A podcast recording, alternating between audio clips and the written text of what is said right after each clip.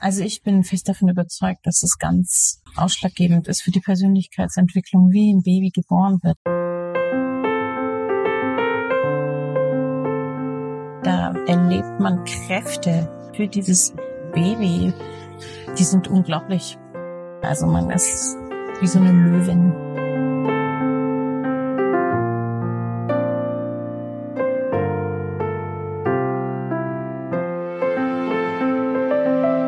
Hallo, hallo.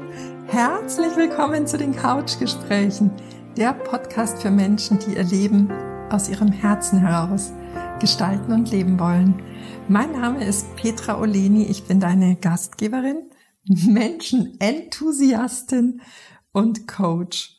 Und in diesen Folgen hier stelle ich dir inspirierende Menschen vor, die uns direkt in ihr persönliches Herzwärts unterwegs sein mitnehmen, Ebenso biete ich dir Inspirationen, Perspektiven, Buntheit, Coaching-Tools und vieles mehr direkt aus meinem Erleben an, damit du dir das Leben gestaltest, das du wirklich, wirklich liebst.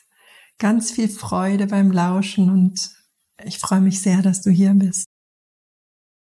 Ja, und heute freue ich mich sehr, dir eine Tätigkeit vorstellen zu dürfen, die mich seit Jahresbeginn immer mal wieder berührt. Und ich freue mich eben aus ganzem Herzen, dir Bea Seidel vorstellen zu dürfen. Bea ist Dula. Und Bea ist aber nicht nur Dula, sie arbeitet auch als Kinderkrankenschwester auf einer neuropädiatrischen Station. Sie ist auch Mamahilfe, aber vor allen Dingen, sie hat auch selbst vier Kindern das Leben geschenkt, zur Welt gebracht und du kannst dir vorstellen, dass Bea eine Frau ist, die einen unglaublich weiten, genauso wie tiefen Erfahrungsschatz mitbringt und uns heute mitnimmt in die Welt der Dulas und des Gebärens. Wir beide haben uns am Tinninger See getroffen an diesem herrlichen Herbsttag, aber du hörst es vielleicht noch an den Nebengeräuschen, dass wir uns außen befinden. Wie auch immer, ich wünsche dir ganz viel Freude beim Lauschen. Hallo, hallo, herzlich willkommen heute vom Tinninger See zwischen rauschenden Bäumen und aktiver Landwirtschaft rund um uns. Ich begrüße heute total freudig die Bea, die Bea Seidel. Die Bea ist äh, Kinderkrankenschwester, ist äh, Mamahilfe und vor allen Dingen, weswegen wir heute hier sitzen, Bea ist Dula. Herzlich willkommen, ich freue mich, dass du hier bist. Hallo Petra, ich danke dir für die Einladung. So gerne. Sag Bea, was ist eine Dula? Mm, eine Dula ist, kommt erstmal aus dem Altgriechischen, bedeutet die Dienerin hm. der Frau. Hm. Ähm, ja, also Dulas sind meistens selber Mütter. Mhm. Und ähm, heute hat man auch eine Ausbildung gemacht. Früher war es natürlich eine natürliche Begleiterin der Schwangeren, die ähm, begleitet haben während Schwangerschaft und Geburt. Heute haben alle eine Ausbildung genossen. Es gibt verschiedene Vereine, die das anbieten, verschiedene mh, hm, Institutionen, die das ja. anbieten. Und ähm, Hauptaufgabe ist, die Wünsche konkret mit einer werdenden Mutter zu formulieren, ihr Informationen zukommen zu lassen rund um Geburt und Schwangerschaft und auch Wochenbett wird mhm. auch ein bisschen vernachlässigt. Mhm. Aktiv Geburtswünsche umsetzen. Also mhm. wo entbinde ich? Welche Möglichkeiten habe ich? Was gibt es für Geburtspositionen? Mhm. Ja, alles, alle Themen rund um Schwangerschaft und Geburt helfen wir, gestalten wir. Mhm. Jetzt habe ich mein erstes Kind vor 25 Jahren entbunden, rund 25 Jahren. Da war so das Thema Geburt. Ich habe eine Hebamme gehabt und es war ein sehr, ja. Ist auch nicht mehr so üblich. Ach so. Man eine findet, ja, ist schwierig okay. geworden. Mhm. Okay. Ähm, und es war ein sehr, ich würde mal sagen, es hatte einen sehr technischen und sehr physiologischen Schwerpunkt. Meine beiden ersten Kinder. Doch, definitiv. Was, was macht eine Dula anders als eine Hebamme? Also gelernt habe ich mal, dass die Dula soll ein weißes Blatt sein. Also sie soll die Wünsche miterfüllen, die Wünsche der Frau miterfüllen, ohne ihr ihre Ansichten, ihre Einstellungen überzustülpen. Mhm. Es fällt mir manchmal ein bisschen schwer, weil ich, ich finde schon gut, wenn jemand mir sagt, für was er brennt. Mhm. Und ich sage manchmal auch gern, für was ich brenne. Mhm. Und mein, meine Intention ist, ein bisschen was zu ändern in der Geburtshilfe oder zu helfen.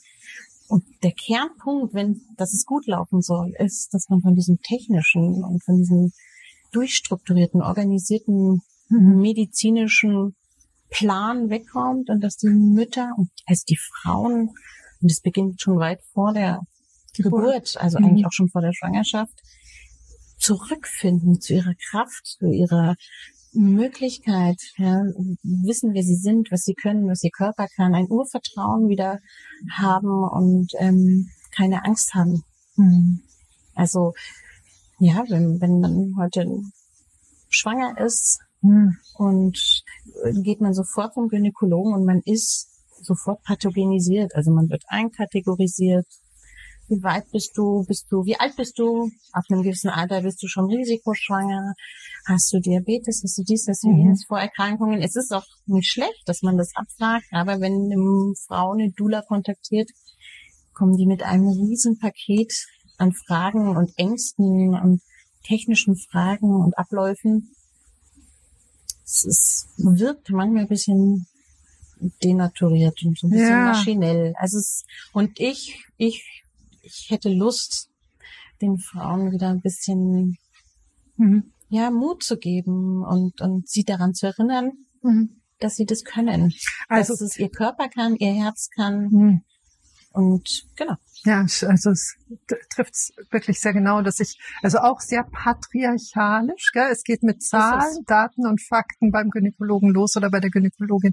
Ähm, aber nochmal für mein Verständnis, wenn dann eine Geburt stattfindet, Gibt es dann eine Hebamme und eine Dula oder gibt es, weil wir wenig Hebammen haben, dann Ersatz mhm. als, als Alternative Doulas oder? Also es, es gibt einen Unterschied zwischen Dula und Hebamme. Die Hebamme ist, hat eine medizinische Ausbildung, ähm, mhm. die kümmert sich wirklich um ähm, den Ablauf und, mhm. und erkennt irgendwelche medizinischen Details. Ah. Die Dula ist wirklich für die emotionalen und mhm. mentalen Dinge da und sie ist kontinuierlich da, was heute eine große Bewandtnis hat. Also wenn man in, sag ich mal, in einer großen Stadt wie München in den Kreissaal kommt, kann das sein, dass drei Hebammen für sechs, sieben Geburten zuständig sind. Mhm. Es gibt bestimmt auch ruhigere Phasen, aber sowas kommt vor. Ja. Und dann ist die Schwangere oft allein, auch mit dem Partner. Und eine Dula, und das ist, ja, das ist die Hauptaufgabe. Du bist immer da. Mhm. Du bist kontinuierlich und liebevoll für diese Frau da. Und das ist der Hauptunterschied zwischen einer Hebamme und einer Dula. Mhm. Und eine Dula ersetzt keine Hebamme. Mhm. Ähm, der Dula macht auch eigentlich keine Alleingeburt. Gibt immer mal wieder Anfragen für eine Alleingeburt, aber das ist meiner Ansicht zu riskant. Mhm.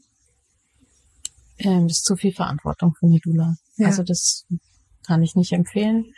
Ähm, Worunter dann ja auch wieder diese Stabilisierung von dir, das bringt ja dich auch aus der Ruhe, gell? wenn die ganze Verantwortung äh, in Sicherheitsaspekten aufgelastet, du musst auf Aspekte gucken, die eigentlich gar nicht in deinem... Nee, das ist, ich bin keine Hebamme. Also genau. das weiß ja. ich Und damit kannst du das nicht schenken, was du eigentlich um, schenken Ja, und das ist auch um, es ist so ein bisschen so eine Diskrepanz. Manche Hebammen fühlen sich so ein bisschen auf den Schlitz getreten oder es wird gesagt, dass die Doulas den Hebammen irgendwie ins Gehege kommen. Das ist überhaupt nicht die Intention. Also es ist wirklich, geht es um eine gute Vorbereitung durch eine Doula, mhm. ein guter Informationsfluss und durch eine kontinuierliche mhm. Betreuung während einer Geburt. Wir haben auch Rufbereitschaft. Zwei Wochen rund um den Entbindungstermin. Manche machen sieben Tage, manche 14 Tage Rufbereitschaft. Wow. Genau. Und wenn die Geburt 26 Stunden dauert? Sollte man Zeit haben. Das muss man einplanen, wenn man wow. das machen will, ja. Es gibt auch Doulas, die nur postpartum dann da sind, die nicht Rufbereitschaft anbieten, mhm. weil es eben familiär oder es geht vielleicht einfach nicht. Gibt's auch. Ja. Mhm. Jetzt äh, würde ich gerne nochmal auf den Aspekt äh, zurückhüpfen. Woran darf sich die Frau erinnern? Rund um Schwangerschaft und Geburt. wenn man jetzt dieses technische mal aktualisieren möchte. Also die Petra heute. Woran darf ich mich erinnern? Also äh, wenn, ich, wenn ich das noch kurz ergänzen darf, ist das ein Stück weit bei mir, glaube ich, gewesen, dass ich gedacht habe, der hat alles im Griff. Also ich habe ein bisschen die Verantwortung abgegeben, gell? Ja, das soll man im Grunde genommen auch. Also und es ist, ähm, das wäre auch schön, wenn das so wäre. Und es gibt auch ganz viele äh, Kliniken und Ärzte und Hebammen, da läuft das reibungslos und liebevoll ab. Aber so grob ist es schon so, dass das patriarchale Strukturen sind in einem Krankenhaus, dass Zeit, ja. Geld, Personalmangel eine große Rolle spielt, die das Personal auch zu einer Täterschaft im Grunde genommen zwingt. Ja. ja. Erinnern darfst du dich, dass alles erstmal mit Liebe empfangen ist. Ja. Das finde ich also auch ein wichtiger Aspekt. Wie ist das Kind gezeugt? Wie war die Schwangerschaft? Wie, wie sehr ist es willkommen? Wie sehr liebst du deinen Körper und hast Hoffnung und, und, und hast ähm, Vertrauen in das Leben, dass es gut wird. Ja. Das, das, das muss jede Frau lernen und irgendwie verinnerlichen, dass es gut wird und dass sie das gut kann. Also sag mal ganz knackig, was sind die Vorteile einer Dula?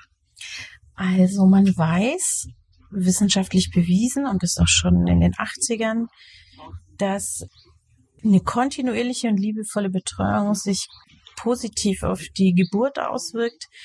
Ein Beispiel ist zum Beispiel, dass die Geburtsdauer um, um mehrere Stunden verkürzt werden kann, dass die Kaiserschnittrate erheblich sinkt, also fast 50 Prozent, hm. dass äh, weniger oft Geburtszangen oder Sauglocken benutzt werden, dass die Nachfrage nach einer PDA seltener ist und wenn es der Mutter gut geht, ist natürlich automatisch für das Kind auch gut. Und man weiß, dass Frauen, die so gut entbunden haben, weniger oft an postpartalen Depressionen leiden. Das Stillen funktioniert besser. Das Bonding zwischen Mama und Baby verläuft viel intensiver. Das sind einige der Vorteile. Wow. Für eine kontinuierliche und liebevolle Betreuung. Das ist die Voraussetzung. Ja. Dass man einfach da ist. Ja. Und äh, denkst du das auch, äh, dass das dann einfach den Prozess, das Ergebnis des Prozesses ist, dass man so tief in Verbindung gegangen ist mit der Begleiterin, mit der Dula und aber auch mit sich selbst, dass da ja, das, das rührt von dem Vertrauen, das man in sich genau, aufgebaut in, hat und ja, und man seinem Körper und seinem Geist vertraut, dass ja. das zu schaffen ist und dass es so gehört, wie es ist. Und oh. dass es so in jeder Weg, so individuell wie er ist, ja. gut ist. Ja. Und dass es keine Norm mhm. und keine Schablone gibt, ja. durch die eine Gebärende gehen muss. Und nur so ist es richtig. Ja. ja. Man sagt ja, dass bei einer Geburt nicht nur das Baby geboren wird, sondern auch die Mutter geboren wird. Wie siehst du eine Geburt? Also ich glaube, so eine, wenn man sein erstes Kind bekommt, hat man so sein, seine Vorstellungen, mhm. Je nachdem, wie gut man vorbereitet ist, wie sowas abzulaufen hat. Und wenn man in der glücklichen Lage ist, natürlich oder sag ich mal vaginal entbinden zu können, da erlebt man Kräfte und Energien, die man plötzlich entwickelt und freisetzt für dieses Ziel, für dieses Baby, die sind unglaublich. Mhm. Also die sind schwer zu beschreiben, schwer nachzuvollziehen. Oft erinnert man sich auch nicht mehr so gut dran.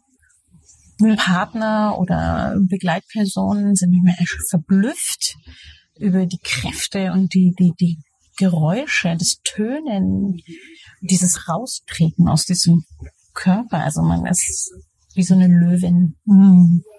Und was macht das, ähm, was macht das mit einem Baby, wenn es auf diese Weise geboren wird?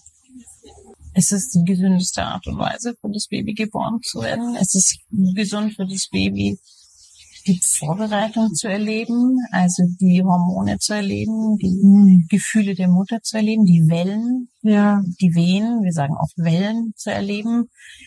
Und es ist ja auch ganz interessant, dass man eigentlich bis heute nicht weiß, was die Geburt jetzt wirklich auslöst. Sind es die Hormone vom Baby, sind das Hormone von der Mutter. Also es ist ein irres Zusammenspiel beider, mhm.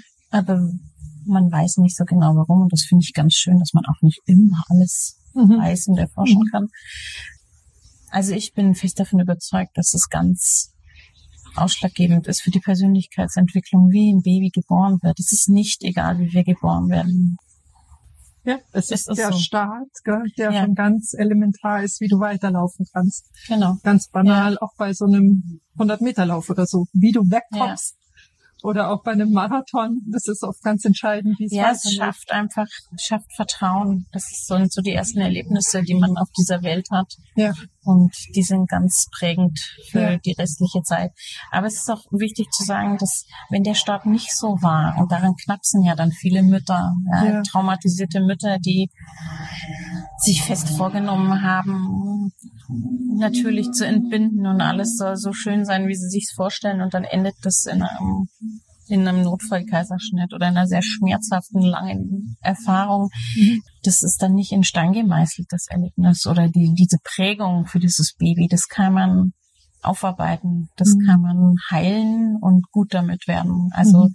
diese Kinder sind jetzt nicht verloren oder diese Mütter sind nicht verloren, die kein schönes Erlebnis hatten, sondern es ist alles wandelbar und es ist alles, ja. alles kann man heilen. Man muss es nur erkennen und annehmen. Mhm.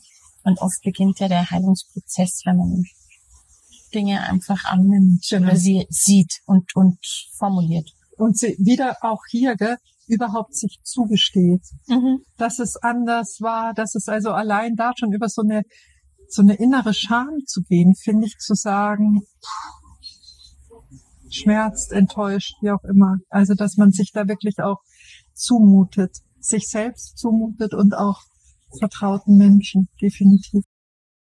Wie gut erlebst du Frauen in ihrer Verbindung mit ihrem Körper? Ist das ein Thema? Ich glaube, dass das dem Patriarchat auch ein bisschen geschuldet ist, dass wir Frauen uns für unseren Körper schämen und uns gerne klein machen und uns auch abgenommen worden ist, dass wir normal gebären können. Ja. Also ja, das tun wir schon immer so. Die, wir empfangen die Kinder so, die Kinder wachsen so und die Kinder werden so geboren. Ja. Und es in anderen Kulturen, Südamerika zum Beispiel, Mexiko oder ja, auch ja, verschiedene Länder auf dieser Welt feiern eine Schwangerschaft, feiern eine Geburt, feiern die Weiblichkeit, machen Zeremonien ähm, vor der Schwangerschaft, nach der Geburt, kümmern sich explizit um Frauen und da kümmern sich Frauen um Frauen.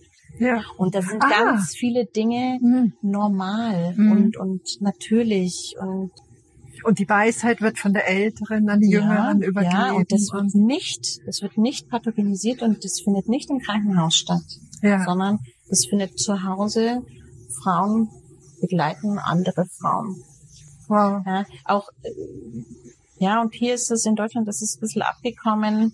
So in den 50ern, 60ern ist die Geburtshilfe ins Krankenhaus gewandert.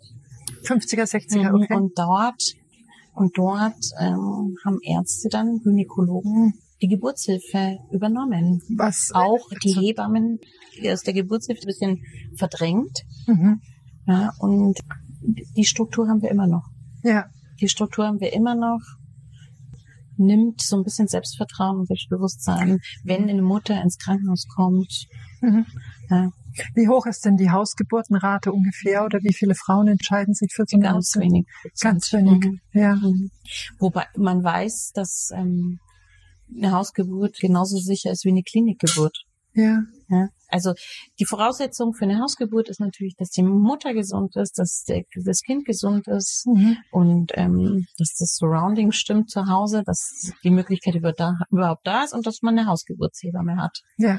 Genau. Und im Krankenhaus ist es so, die Leute wägen sich in Sicherheit, ja, genau. weil es ist ja ein Arzt da, der weiß es besser. Oder äh, das sind alle Apparaturen, alle Medikamente da und die retten mich.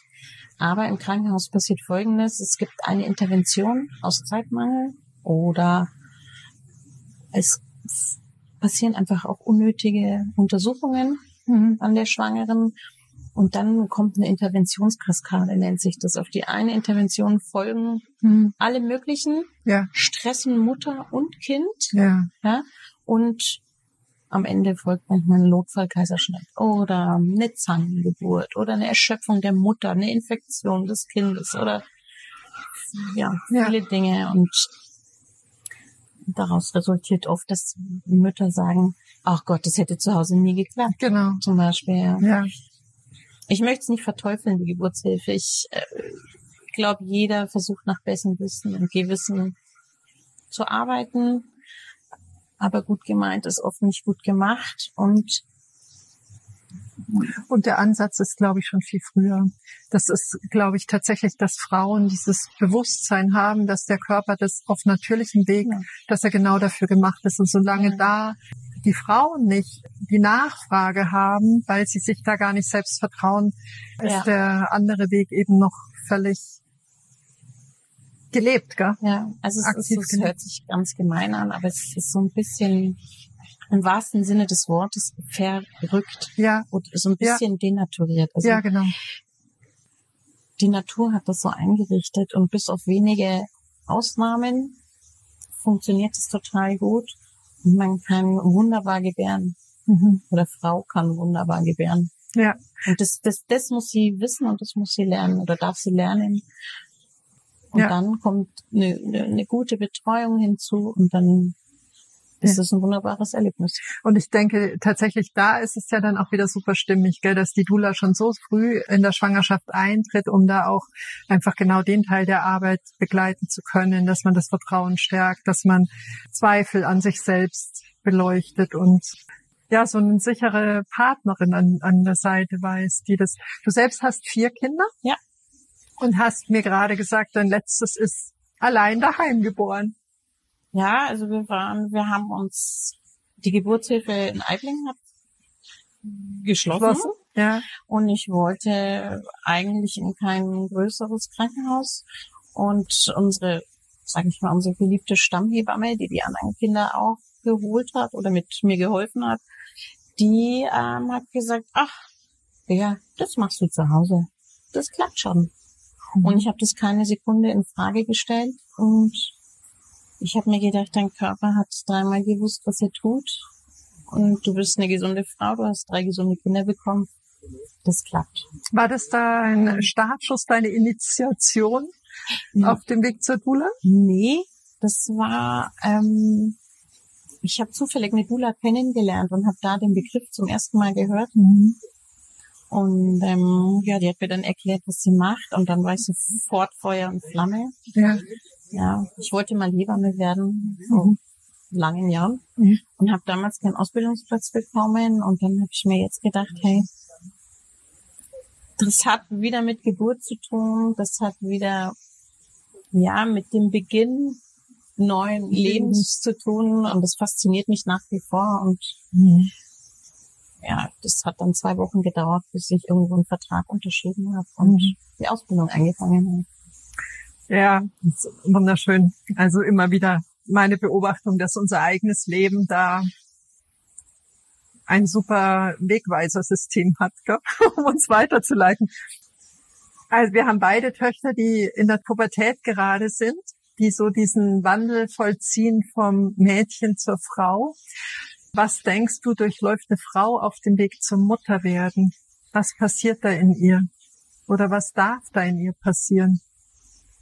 Also sowas wie Pubertät.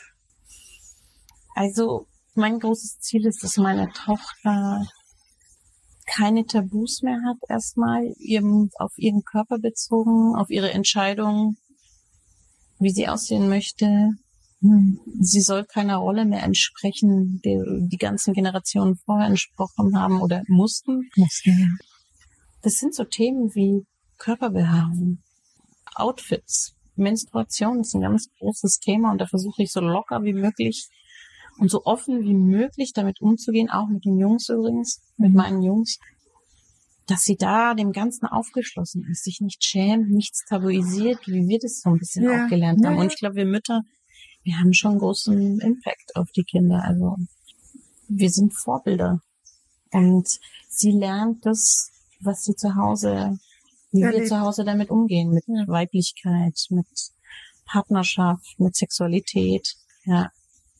Ich, ich hoffe, sie wird ein leidenschaftlicher Mensch, führt leidenschaftliche Beziehungen zu allen Menschen, die sie trifft und ähm, erkennt das als so ein kleines Wunder an, wenn sie eines Tages das Gefühl hat, sie möchte ein Kind haben oder ein Baby haben und kann das als ganz dankbar empfangen und glücklich sein darüber. Mhm. Genau. Wobei es auch Kehrseiten gibt einer Mutterschaft und ja, lass, lass uns, also ich finde das wunderschön und das ist, ja, das entspricht auch mir so unglaublich, weil ich äh, finde, das ist die Realität, gell? Die Mädchen erleben mhm. das als Realität, wie die Mutter damit umgeht. Und so wie wir das als Realität angenommen haben, die Generation davor nochmal, nochmal, nochmal, mhm. so dürfen wir da jetzt auch ganz bewusst neue Realitäten schreiben. Also da ist dieser Transformationsprozess erstmal zur Frau und dann der Frau, wie, was passiert von der Frau zur Mutter? Was darf sich da ändern? Oder was darf da noch viel stärker ausgesprochen werden oder Raum finden in unserer Gesellschaft? Also, ich glaube, das Gefühl ist individuell, wie man das empfindet, so Mutter zu werden. Mhm. Ich, ich gehe jetzt mal von mir aus. Für mich war das so, die Beziehung zu anderen Menschen hat sich geändert für mich, weil mein Hauptaugenmerk ja. war mein, mein, mein Baby, mein Nachkommen, mein mein kleines Küken, das ich jetzt bebrüten muss mhm. und aufpassen muss. Ähm, ja, im Nachhinein wünsche ich jeder Mutter, dass sie nichts alleine machen muss. Dass ah. eine Mutter ist eine Mutter und sie stillt und sie nährt und sie kümmert sich, aber wir sind nicht dafür gemacht, das alles alleine zu machen. Und das wünsche ich mir für den Übergang von Frau zu Mutter, dass sie merkt, sie muss es nicht machen alleine, sondern es gibt Doulas, es gibt Mamas, es gibt Schwestern, es gibt Tanten, es gibt Männer. Und sie kann um Hilfe fragen und kann teilen, die Arbeit teilen, das Glück teilen. Ja, und man muss nicht alles schaffen. Das, das, das würde ich mir wünschen. Ein Riesenschritt, gell? wenn du dir überlegst, ja. in der Regel eine berufstätige Frau, die da auch so ihre Power eingebracht hat, gerade wenn sie in einem Angestelltenverhältnis in der Form ist mit entsprechenden Leistungsanforderungen ja. und die dann plötzlich sagt, das ist jetzt hier, ich lasse das los und das dürfen andere mit mir machen. Das ist, ja, das äh, ist so ein Shift im, im Selbstbild, ja. der da stattfinden darf. Dieses, ich muss es nicht alleine schaffen. Und ich muss ja, es ist schon eine hohe Anforderung. Und dann ist auch beim ersten Kind ist alles neu. Es ist alles neu, neue Gefühle, neuer Körper, wieder neues Selbstbild. Die Beziehungen verändern sich wieder. Also jeder, jeder findet wieder einen neuen Platz in der Familie. Ne? Ganz wichtig. Und ja. Also da passiert ganz viel und alles braucht Geduld ja. und Zeit und alles ist in Ordnung. Und ja. wir wollen oft so einem perfekten Bild entsprechen. Wir Frauen ja. möchten das gerne und das ist gar nicht nötig. Es wäre so um so vieles einfacher, wenn wir achtsamer mit uns werden, gütiger werden und ähm,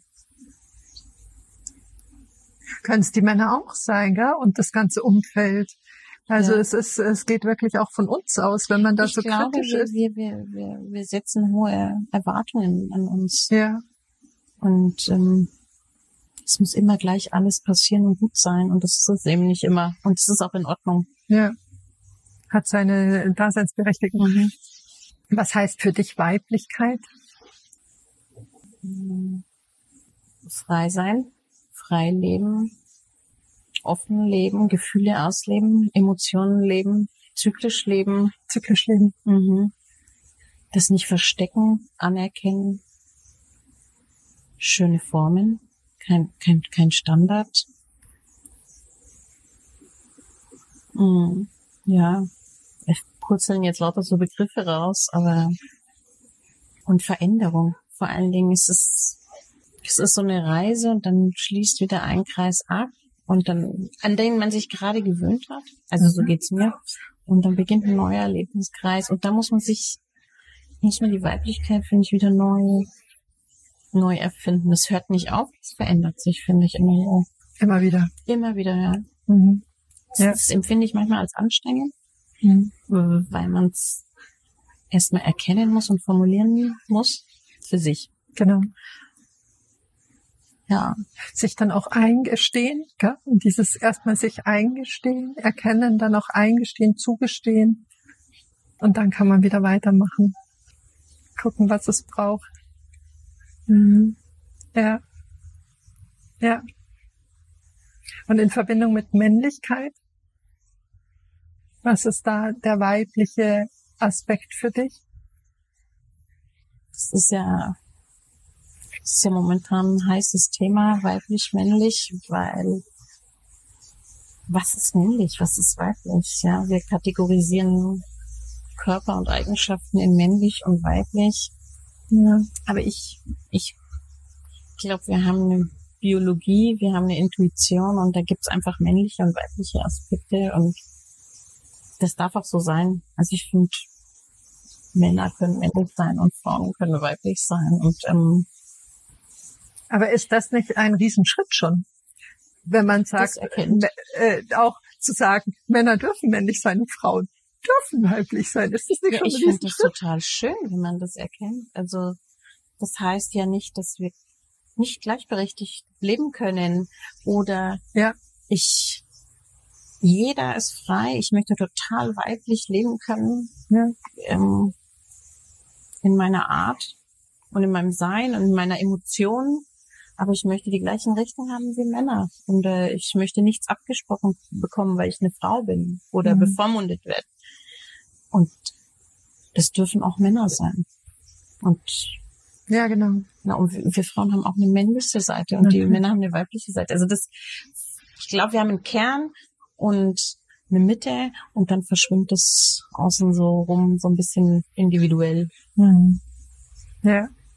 Wenn du so ein großes Plakat, so ein, über so ein, auf Autobahnen gibt es so ein großes Banner schreiben dürftest, was wäre deine Botschaft? Und wo würde dein Banner hängen? Also mein großes Thema schon immer war Gerechtigkeit und Weiblichkeit, auch Feminismus und ähm, Gott, das passt gar nicht alles auf das Banner, was ich da gern drauf hätte, aber ich hätte gern, dass wir alle, dass wir alle gleich sind und achtsam zu uns sind, achtsam vor dem anderen und ja, Liebe weitergeben, weil Liebe erzeugt Liebe und nicht ich Das habe ist neulich, wunderschön. ich hab neulich sowas Schönes ähm, Das ist gelesen. wunderschön. Das hat Charlie Chaplin, glaube ich, gesagt. Er hat gesagt, nur, nur wer Dinge mit Macht, wer, wer Dinge mit Macht redet, der hat Böses vor. Ansonsten reicht Liebe. Ja. Ja, und Hass erzeugt Hass und Liebe erzeugt Liebe. Und das ist so meine große Hoffnung, dass, ja, Wir uns dahin entwickeln dass wir uns dahin entwickeln und entschleunigen Ja. und ähm, ja. uns alle nicht so wichtig nehmen. Und Ja. Und gleichzeitig tatsächlich aber auch der wesentliche Aspekt ist, uns auch das Selbst zusprechen. Gell? Und dann sind wir auch wieder bei der Geburt der Frau, die wirklich auch sagen darf, das ist das, was ich brauche, das ist das, was mir gut tut. Also wirklich da auch so liebevoll hinzuspüren und zu gucken, was, was ist es, was ich brauche, jenseits der Empfehlungen, jenseits der Normen, der gängigen. das, das sehe ich so auch als meine Aufgabe. Wir haben so ein bisschen die Intuition verloren Mhm. für, für Dinge, die vorgesehen sind, die, ich nenne es mal in Anführungsstrichen, normal sind. Natürlich. Mhm. Es fehlen Informationen. Mhm. Und das ist mein Job. Also wirklich, wie kannst du entbinden? Was ist Entbindung? Welche Phasen gibt es? Also es gibt so ein schönes Geburtskartenspiel. Das packe ich dann so am zweiten, dritten Treffen manchmal aus. Da sind zwischen 15 und 20 Themen jeweils auf einer Karte und dann dürfen die Eltern sitzen oft zusammen da, ist auch ganz interessant, was die Väter für Fragen haben, dürfen die Karte ziehen und dann steht da ein Thema wie Geburtsposition. Mhm. Und dann kann ich fragen, als Dula habt ihr euch darüber Gedanken gemacht, wie, wie, was hast du für ein Gefühl für deinen Körper, was würde dir gut tun? Ja. Und dann entwickelt sich ein Gespräch einfach, ja, das, ja, man muss da liegen. Nee, man muss da nicht liegen, sondern Mhm. du hast ein Recht, die, die Geburtsposition auszusuchen, die dir gut tut. Mhm. Und liegen ist die denkbar blödeste. Position, um ein Kind zu bekommen. Und dann kann man zusammen Geburtspositionen sich anschauen. Ich habe so ein großes Plakat, da sind ganz viele Positionen drauf und auch insistieren, dass sie das durchsetzen und ihren Wunsch formulieren, ja. das äußern. Und wenn sie nicht mehr in der Lage sind, das zu äußern, darf ich das weitergeben oder der Partner darf das weitergeben. Ja. Also man kann wieder versuchen, zurückzukommen zu seinem Gefühl, zu seiner Intuition, was tut mir gut, ja. wie geht es ja. und für die mit der Frau zusammen Dinge, Wünsche formulieren. Ja. Manche schreiben sich auch auf und geben es im Kreis halt zum Beispiel an. Ja. ja. Und ähm, ja der wesentliche Schritt ist, wenn ich dich richtig verstehe, dass du tatsächlich das Bewusstsein erwächst für die Themen, die unter Umständen noch gar nicht am Horizont sichtbar sind bei Schwangeren oder genau. bei Paaren. Ja. Mhm. ja. Sehr wertvoll, genau. ja. Um da eine Klarheit entwickeln zu können und dann eben zu sagen, ja, das ist um, meins.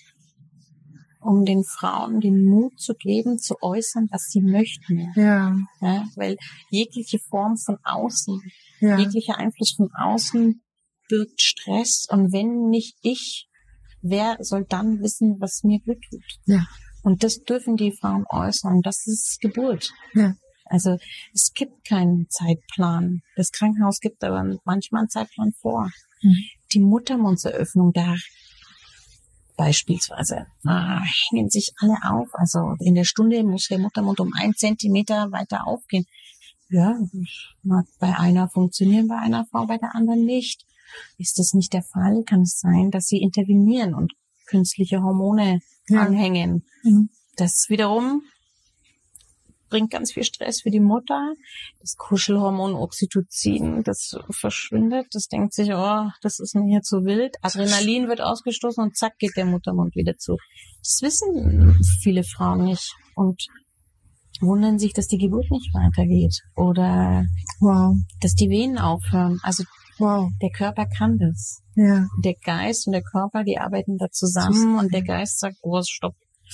Hier ist irgendwie ja, Stress. Stress. Hier höre ich jetzt auf. Hier stoppe ich mal kurz. Kollege Adrenalin, bitte kommen. Genau. Und, und solche Infos, solche ja. Sachen besprechen wir und wer es wissen will. Also ja. ich komme jetzt nicht, um zu belehren. Ja. Ja, tatsächlich äh, stelle ich mir aber wirklich vor, wenn du so dieses Gefühl hast, alles, was du brauchst, hast du für dich innerlich geklärt? Ist das was Entspannendes? Ne? Dass du äh, tatsächlich, und wir sind in einer Gesellschaft, in der viel Vertrauen über Wissen aufgebaut werden kann. Ja? Dieses ja. intuitive, ich denke, das wird gerade zunehmend mehr, aber wir brauchen da noch immer diese Wissenskrücke. Und dann kannst du ganz anders in dieses, kannst du die Geburt zu deiner Veranstaltung machen, zu der Geburt deines Kindes und aber auch von dir als Mutter zur also Mutter. Ich muss noch mal kurz dazu sagen, dass ich das nicht verurteile nee. oder verteufel, wenn jemand sagt, sorry, ist nicht zu heiß, ich gehe in die Klinik, ich möchte das safe. Das, darum geht's. Das, was die Mutter braucht, was sie, was, was sie für eine gelungene und eine sichere Geburt braucht, genau. da helfe ich mit genau. als Dula. Ja, und genau. es geht nicht darum, dass ich äh, die Leute zu einer Hausgeburt überreden möchte oder ihnen Nein. irgendwelche Hilfsmittel aufquatschen will, sondern ich will sie erinnern. Ja. Erinnern, was sie möchte, möchte. was sie ja. kann ja. und dass sie es kann. Ja, wir sind weg von der Schablone, durch die alle Menschen passen.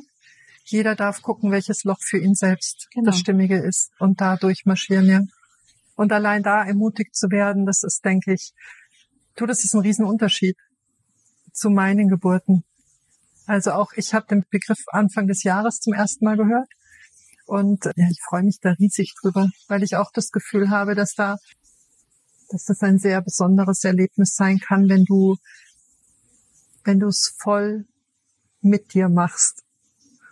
Ja, voll mit dir und nicht, ja, so sehr von außen gesteuert wirst. Also da denke ich, ist ganz viel schöner Raum, der da in der Zukunft für die werdenden Mamis noch geöffnet werden darf. Gell?